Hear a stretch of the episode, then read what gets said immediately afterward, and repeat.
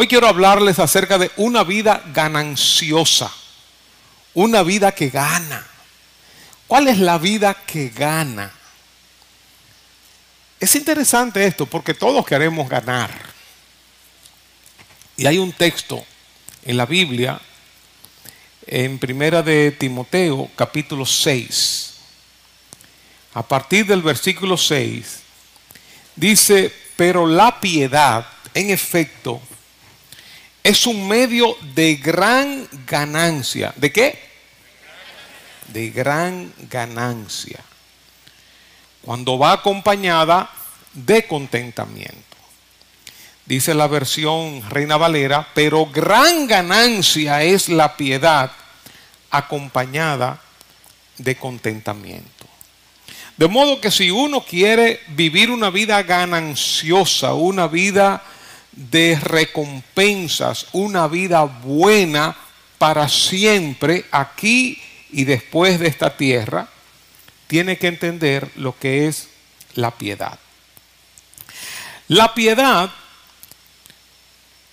cuando uno habla de una persona piadosa, ¿qué uno quiere decir? La piedad tiene que ver con una actitud en pos de Dios en primer lugar y en segundo lugar, que hace lo que le es agradable a Él. Así se define la piedad.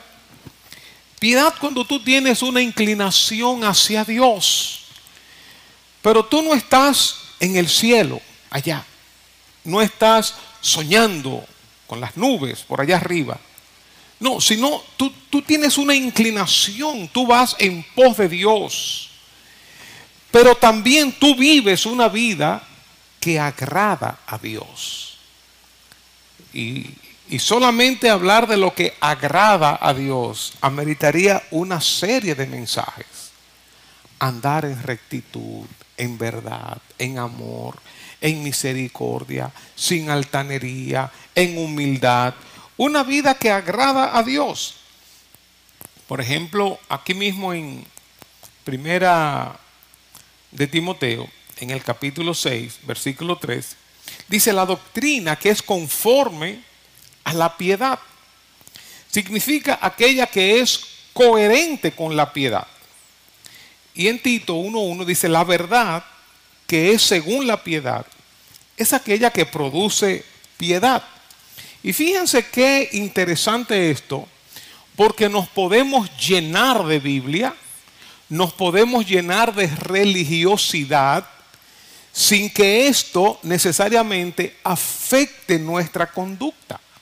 Podemos tener muchos conocimientos bíblicos, muchos conocimientos eh, filosóficos, muchos conocimientos religiosos, podemos saber de todo. Pero si esa información, si esas enseñanzas, si ese conocimiento no se traduce en una vida piadosa, en una vida que agrade a Dios, agradable a Dios, se quedó ahí nada más. Por eso ser piadoso no es meramente ser una buena persona, ayudando al necesitado, ayudando al pobre, eh, siendo buena gente, sino que ser piadoso tiene que ver con hacer eso, vivir una vida recta, vivir una vida de amor, de misericordia, pero conectada con Dios y conectada con las enseñanzas de Dios. Entonces, no es tampoco una vida piadosa una persona que se pasa el día entero rezando, el día entero orando, el día entero buscando a Dios. Pero en su conducta es otra cosa y hay una dicotomía. La piedad tiene que ver con ir en pos de Dios, con una pasión por Dios, una comunión con Dios, un, acercamiento a Dios que se traduce con enseñanzas sólidas y se traduce en una vida sólida, una vida que agrade a Dios.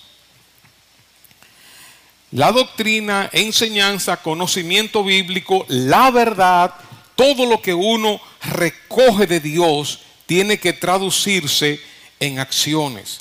Y es lo que llamamos una vida piadosa acercamiento a Dios y hacer las cosas que le agradan a Él. Definición de piedad. básicamente eso, acercarte a Dios, intimidad con Dios y hacer las cosas que le agradan a Él.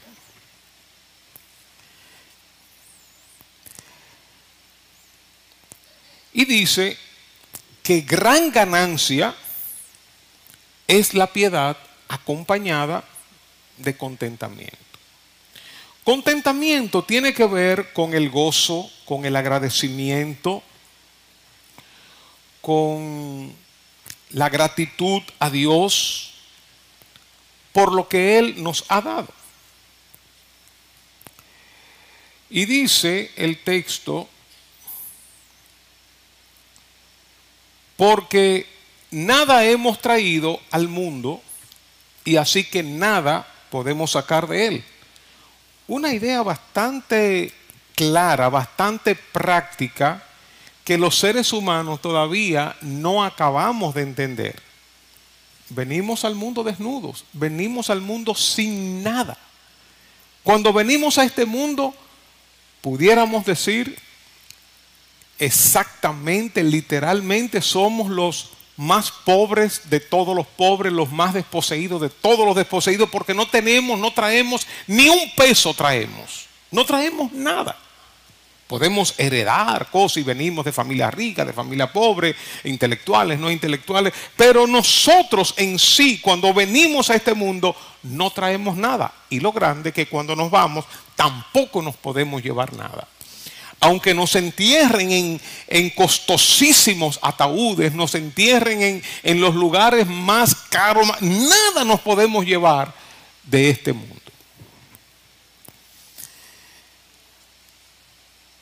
Y si tenemos que comer y con qué cubrirnos, con eso estaremos contentos. ¿Qué significa esto? Dice la versión Reina Valera, así que teniendo sustento y abrigo, estemos contentos con esto. ¿A qué está llamando la escritura? La escritura no está llamando a un conformismo, a que no tengamos un espíritu de superación. No. La escritura nos está llamando a ser agradecidos con lo que tenemos, a vivir con lo que tenemos, a no mirar a nuestro alrededor para no envidiar lo que el otro tiene para tratar de quitárselo o de ser igual al otro, que incluso dicen las personas que bregan con finanzas eh, dentro del ámbito cristiano, dice que este texto tiene que ver, sustento y abrigo, tiene que ver con toda nuestra vida, tiene que ver con todo nuestro ser. Tiene que ver con el trabajo, tiene que ver con el negocio, con el dinero que recibimos, con el dinero que producimos, tiene que ver con la alimentación, abrigo, tiene que ver con nuestra ropa, tiene que ver con la vivienda, con un vehículo, con todo lo que nosotros podemos tener. Y dice que Dios nos da las cosas para que las disfrutemos y que estemos contentos y agradecidos con esto. Ahora, si Dios me da hasta aquí, de, digamos, de 0 a 10, Dios me da eh, un 8, un 5, un 6, lo que fuera que Dios me dé. Pero yo quiero vivir hasta aquí, quiero vivir más allá. Dicen estas personas, si Dios te da hasta aquí y tú quieres vivir hasta aquí, entonces ¿cómo uno vive este otro trecho? ¿Cómo uno consigue este otro trecho? Fácil, con deudas. Entonces por eso las personas cuando no están contentas con lo que tienen, entonces viven una vida ficticia, viven una vida de deudas, viven una vida afanada, una vida turbada, porque quieren un nivel de vida más allá de lo que Dios les ha provisto. Y aquí dice que estemos contentos con el sustento, el abrigo, con todo lo que Dios nos ha provisto que como dije, esto no quiere decir que no tengamos un espíritu de superación, porque Dios nos da todas las cosas en abundancia para que las disfrutemos. Ahora, lo que no debemos tener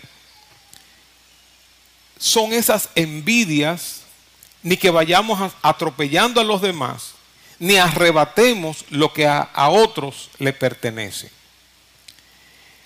Cuando el cristiano sigue la piedad con contentamiento, vive contento, trabajando y haciendo la voluntad de Dios, aún los textos anteriores hablan de la esclavitud, hablan de los esclavos sirviendo a sus amos, haciéndolo de corazón, haciéndolo para Dios.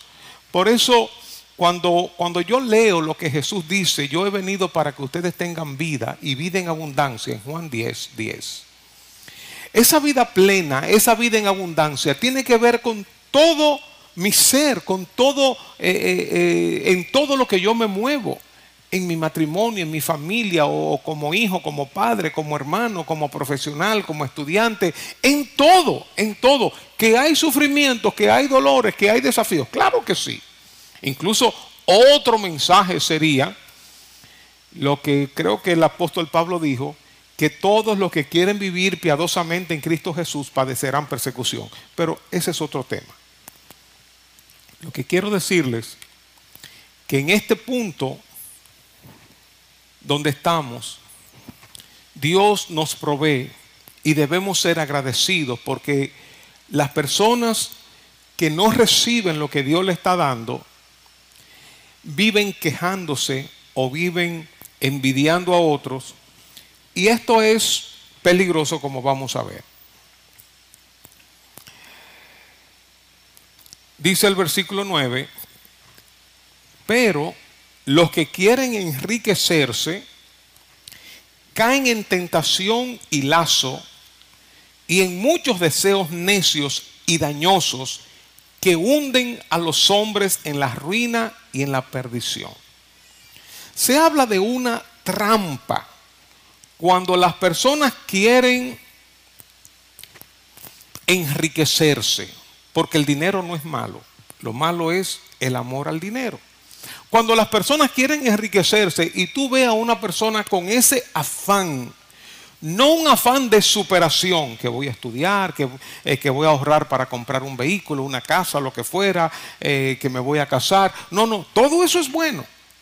Pero cuando las personas tienen un afán de enriquecimiento, están dispuestos a hacer lo que sea con tal de alcanzar sus metas. Como en muchos lugares del mundo que eh, se ponen metas los jóvenes. Quiero conseguir mi primer millón de pesos, de dólares, de euros, de lo que fuera, a tal edad. Fulano consiguió su primer millón a tal edad quieren enriquecerse y dice que caen entonces en tentación. Eso es una trampa. Porque caen en tentación y en lazo y en muchos deseos necios. Déjeme ver cómo lo dice la versión Reina Valera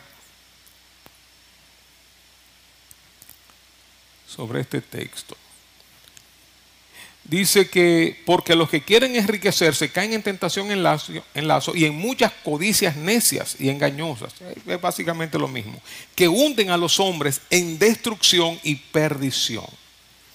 Y ahí es donde añade el versículo 10, porque raíz de todos los males es el amor al dinero, el cual codiciando algunos se extraviaron de la fe. O sea, personas que estaban en la fe y fueron traspasados de muchos dolores, es decir, fueron torturados con muchos dolores. Cuando uno va tras el dinero, cuando uno está eh, amando el dinero, buscando el dinero, eh, uno está dispuesto a lo que sea, a hacer cualquier tipo de trato, a hacer cualquier tipo de negocio y uno cae en tentaciones. Y se está hablando aquí ya de cristianos, de personas que están en la fe, que cuando comienzan a amar el dinero y a buscar el dinero de una manera afanosa, eh, y están dispuestas a lo que sea, van perdiendo los valores, se va deteriorando su fe, se va deteriorando su relación con Dios, se va deteriorando su conducta, se va deteriorando sus valores, se va diluyendo todo, dice que caen en tentación, es decir, caen en el pecado, caen en un lazo, caen en una trampa y eso entonces lo que le produce son muchos dolores, le produce tortura que lleva a los hombres, dice, los hunden y los llevan a la perdición y a la ruina.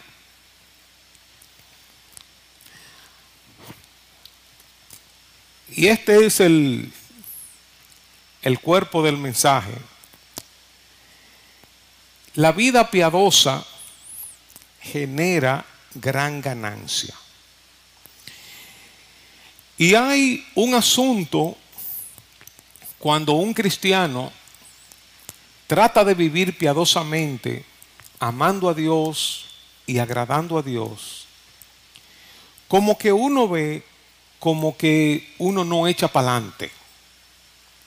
Y uno ve que aquel que no es cristiano, haciendo todos los trucos, haciendo todos los malabares, echa para adelante y progresa y engaña. Y entonces la tentación, la tendencia de muchos de nosotros es, bueno, yo estoy tratando de agradar a Dios haciendo las cosas correctas, estoy tratando de agradar a Dios amándole, estando vinculado con Él, yendo en pos de Él, siguiendo su doctrina, siguiendo sus mandamientos, siguiendo sus enseñanzas, viviendo de manera agradable a Él. Y esto no me ha dejado mucho fruto. Sin embargo, este que está aquí al lado hace todo lo que le venga en gana y está prosperando económicamente. Es probable que tenga una familia destruida, un matrimonio destruido, que esté con muchos mil vicios, qué sé yo, muchísimas ataduras. Y esto toca muchas veces a los creyentes. Y los creyentes podemos llegar a quejarnos. Y podemos llegar a envidiar lo que el otro tiene. Wow, mira yo con este carrito, o este motorcito, o esta casa. Sin embargo, mira, aquellos que yo sé que hacen trampa, algunos quizás vienen del narcotráfico y otros con negocios turbios, otros siendo favorecidos por políticos y qué sé yo qué cuántas diabluras y travesuras que se hacen. Y mírame a mí tratando de ser recto lo que me está ocurriendo. Hoy la palabra que siento es, para aquellos que se sienten así es la piedad paga. El ser piadosos paga. No necesariamente paga inmediatamente, pero paga. Dios no es deudor de nadie. Dios recompensa a los que le buscan. Y quizás hay alguien aquí que está casi ya al tirar la toalla, dice, ya yo no puedo más. Y quiero compartirles, básicamente, leerles con un poco de énfasis el Salmo 73. El Salmo 73 dice, ciertamente Dios es bueno para con Israel para con los puros de corazón. En cuanto a mí, dice el salmista, un salmo de Asaf, de los directores de música, en cuanto a mí, mis pies estuvieron a punto de tropezar. Casi resbalaron mis pasos. Un hombre adorador, un hombre que guiaba la alabanza, la adoración que guiaba al pueblo, un hombre con un corazón precioso, Asaf. Muchos de los salmos son de Asaf, que, que, muchos de nosotros pensamos que son de David, son de Asaf. Y dice él que, llegó, que llegó un momento en que él tropezó en su caminar, que, que por poco eh, eh, se resbalan sus pies. Y da la razón. Dice, porque tuve envidia de los arrogantes al ver, al ver la prosperidad de los impíos, comenzó a verse y a compararse. Wow, mira cómo él prospera. Porque no hay dolores en su muerte y su cuerpo es robusto. No sufren penalidades como los mortales, ni son azotados como los demás hombres. Por tanto, el orgullo es su collar El manto de la violencia los cubre, los ojos se les saltan de gordura, se desborda su corazón con sus antojos, se burlan y con maldad hablan de opresión, hablan desde su encumbrada posición, contra el cielo han puesto su boca, hablan de Dios eh, eh, de una manera eh, terrible, irreverente y su lengua se pasea por la tierra. Por eso el pueblo de Dios vuelve a este lugar y beben las aguas de la abundancia y dicen, ¿cómo lo sabe Dios? Están cuestionando a Dios. ¿Hay conocimiento en el Altísimo? Miren, estos son los impíos y siempre desahogados, han aumentado sus riquezas. Y hace una especie de media conclusión. Ciertamente en vano he guardado puro mi corazón y lavado en inocencia y lavado mis manos en inocencia.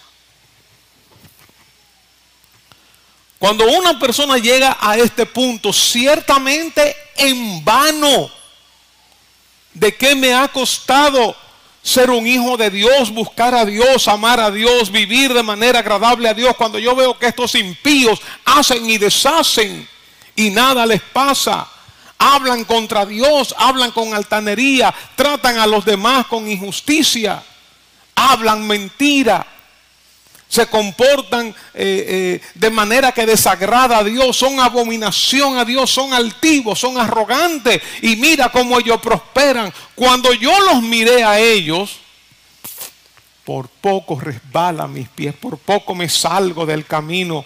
He dicho en ese momento, en vano he limpiado mi corazón.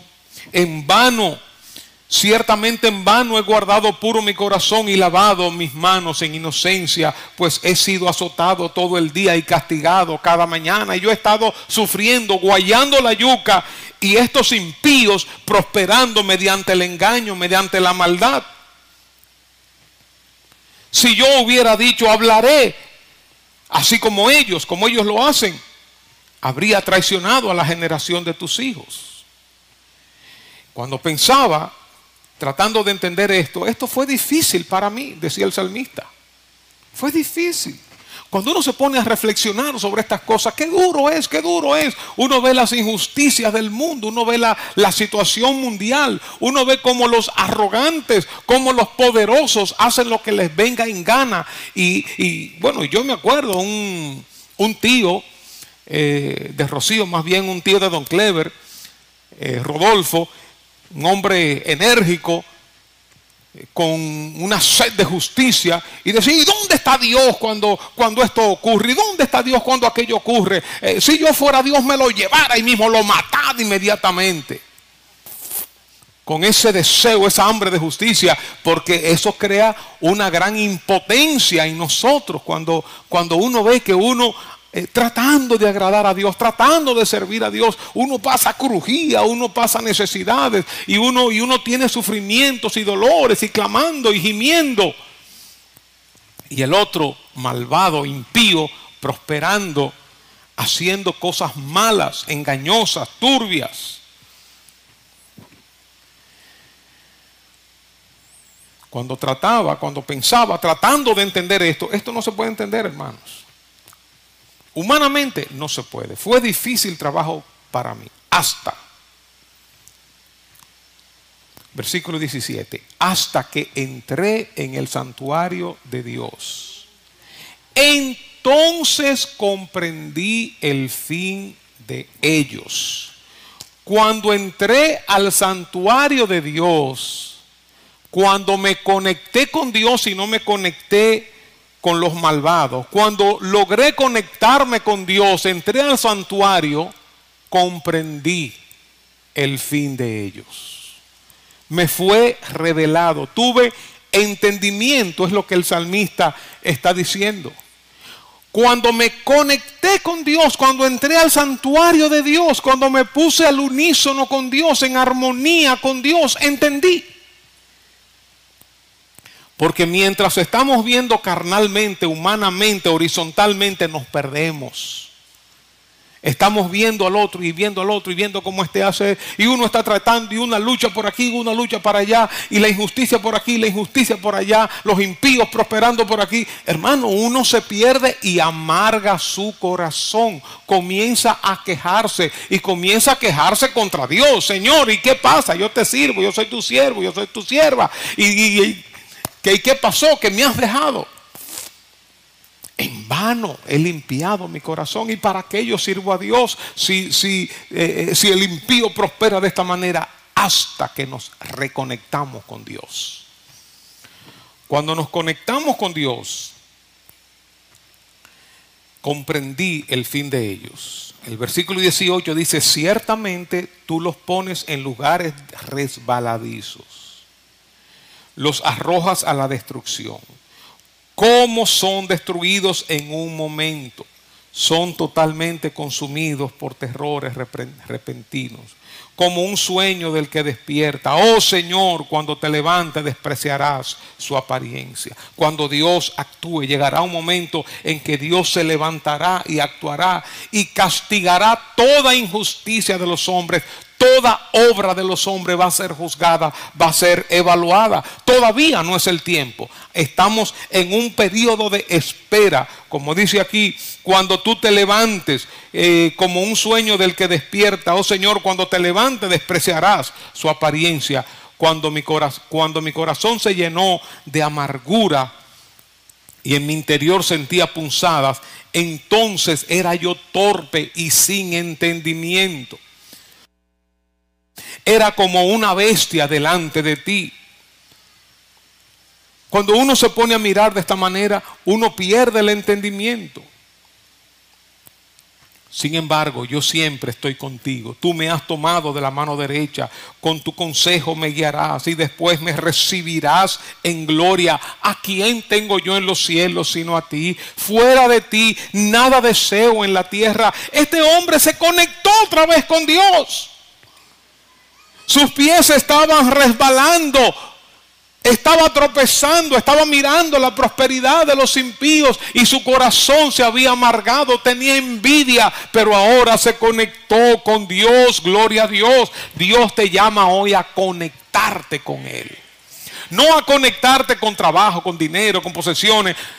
Todo eso es válido en la vida lo que Dios nos da, pero no vivas una vida ansiosa, no vivas una vida amando tras el dinero, amando el dinero, dispuesto a lo que sea con tal de conseguir, dispuesto a lo que sea con tal de ser como el otro. No.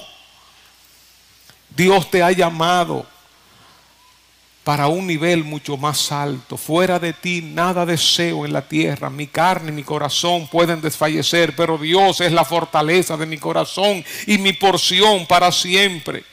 Porque los que están lejos de ti perecerán. Ellos al final no ganarán. Tú has destruido a todos los que te son infieles, pero para mí estar cerca de Dios es mi bien. Mi porción, mi copa, mi herencia es el estar cerca de Dios. En Dios el Señor he puesto mi refugio para contar todas tus obras. Hay un final feliz para, para el que le sirve a Dios. La piedad la piedad, el ser piadoso, el vivir para Dios, el agradar a Dios, paga y paga bien. Paga. Por eso no nos desanimemos. No nos cansemos de hacer el bien porque a su tiempo vamos a cosechar. No nos cansemos de seguir haciendo lo correcto. No nos cansemos de seguir amando a Dios aunque seamos burlados, atacados, relajados, lo que fuera. Aunque no progresemos como el otro progresa, no importa.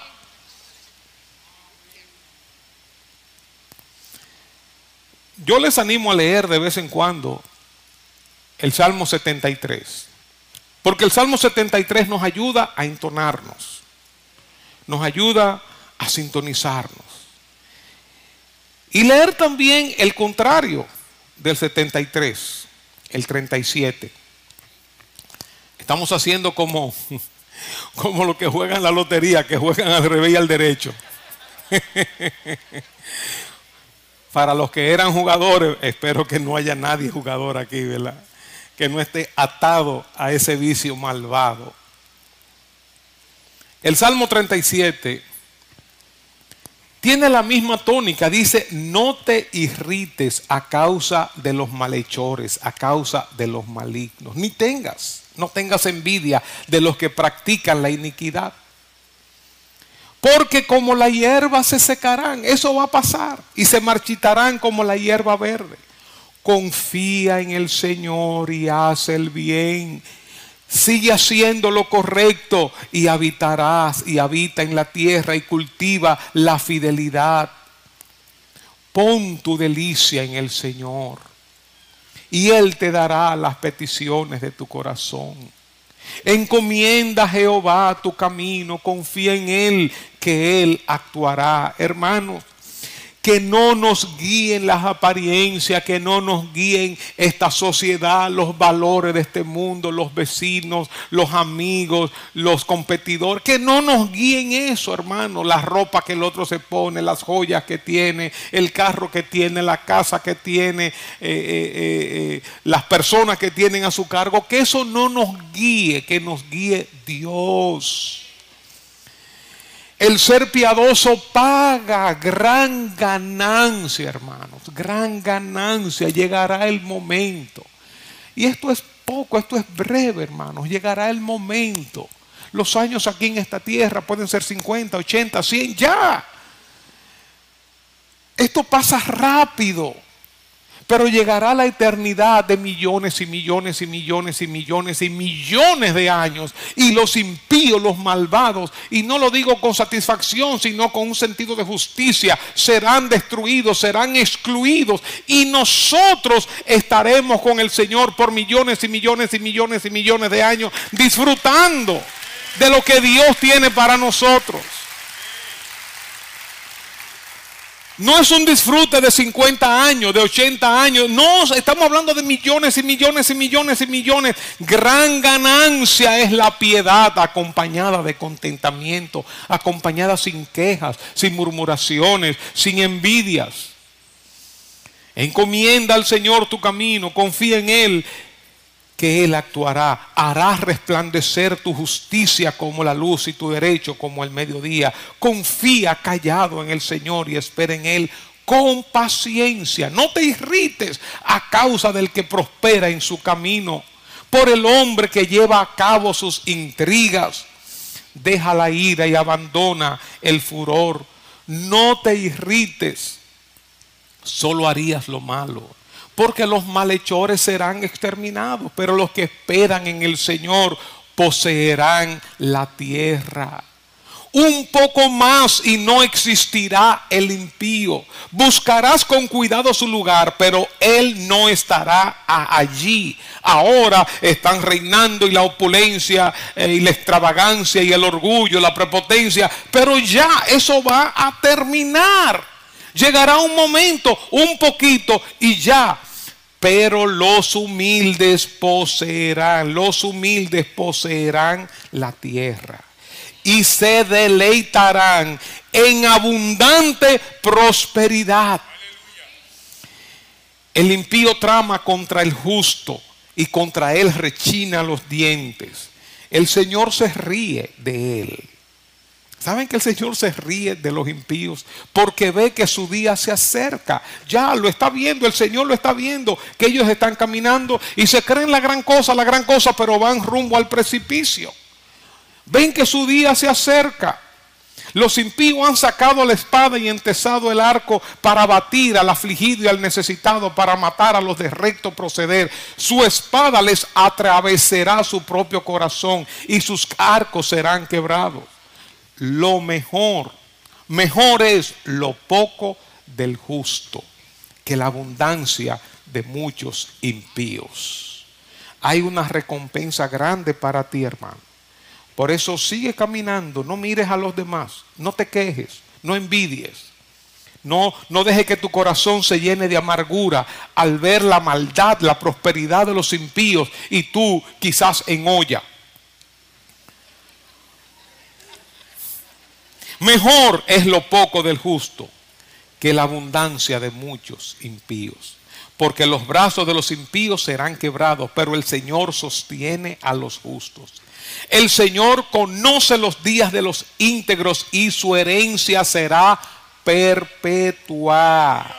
Su herencia será perpetua. No serán avergonzados en el tiempo malo y en días de hambre se saciarán, pero los impíos perecerán. Y los enemigos del Señor serán como las flores de los prados, desaparecen, se desvanecen como el humo. El impío pide prestado y no paga. Hay algunos cristianos que se parecen en eso a los impíos. Pero el justo es compasivo y da. Porque los que son bendecidos por el Señor poseerán la tierra. Hermano, yo estoy esperando ese día, cuando todos nosotros, junto a todo el pueblo de Dios, de todas las generaciones, entremos a la tierra nueva y al cielo nuevo, entremos a poseer lo que Dios tiene preparado para nosotros. Aleluya donde vamos a estar descubriendo juntos, porque vamos a llegar todos juntos a la tierra nueva y al cielo nuevo, y todos vamos a estar descubriendo las cosas nuevas. No fue que uno llegaron primero y entonces ya conocieron, no, hay unos que sí están con el Señor ahora, pero no están en ese lugar eterno. Pero todos llegará el momento en que entraremos juntos y estaremos viendo la naturaleza y las flores, qué sé yo lo que va a haber ahí. Yo no sé todo lo que el Señor tiene para nosotros descubriendo y yo no sé qué. Y vamos a viajar para acá. Ya no habrá limitación de, de, eh, de la carne, de la materia. No vamos a necesitar un transporte ni público, ni privado, ni trenes, ni aviones, nada. Nos vamos a mover a la velocidad, quién sabe, más allá de la velocidad de la luz, como Jesús cuando resucitó.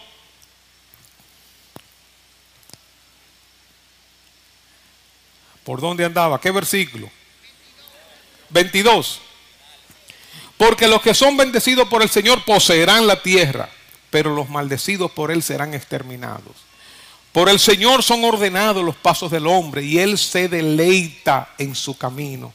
Dios se deleita, hermanos, con nosotros. Dios se deleita, nos mira y ve nuestro sufrimiento, ve nuestro dolor, ve nuestras luchas, ve nuestro quebranto, la fidelidad con que le servimos, con su ayuda, con su poder, con su Espíritu Santo. Él lo ve todo, hermanos, y Él se deleita en nosotros, en su pueblo. Cuando caiga no quedará derribado porque el Señor sostiene su mano. El Señor está a favor de nosotros, hermanos. Y esto no lo digo con orgullo. Es la bondad de Dios, la misericordia de Dios. Cuando caiga no quedará prostrado porque el Señor sostiene su mano. Yo fui joven y ya soy viejo y no he visto al justo desamparado ni a su descendencia mendigando pan. Dios nos sostiene. Nuestra esperanza, nuestro bienestar está en Dios. Por eso no nos desconectemos de ahí. Todo el día es compasivo y presta y su descendencia es para bendición. Apártate del mal y haz el bien y tendrás morada para siempre. Porque el Señor ama la justicia y no abandona a sus santos. Ellos son preservados para siempre. Pero la descendencia de los impíos será exterminada. Los justos poseerán la tierra y para siempre morarán en ella. La boca, del, la boca del justo profiere sabiduría y su lengua habla rectitud. La ley de su Dios está en su corazón. No vacilan sus pasos. El impío acecha al justo y procura matarlo. El Señor no dejará al justo en sus manos ni permitirá que lo condenen cuando sea juzgado. Espera en el Señor y guarda su camino.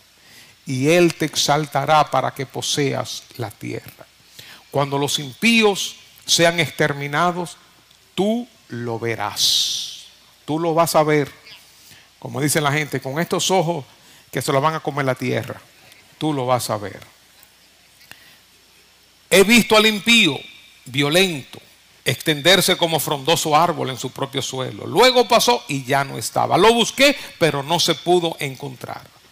Observa al que es íntegro, mira al que es recto, porque el hombre de paz tendrá descendencia. Hermano, hay ganancia para la piedad, hay ganancia para los piadosos, gran ganancia, dice la Biblia. Pero los transgresores serán destruidos a una.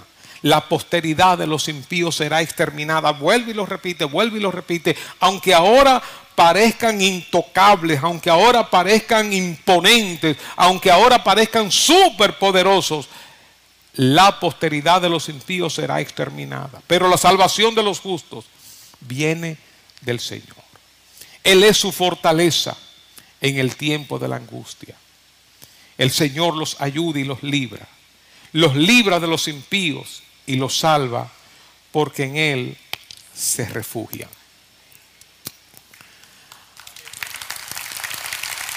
Bienaventurados hermanos, bienaventurados los de limpio corazón, porque ellos verán a Dios.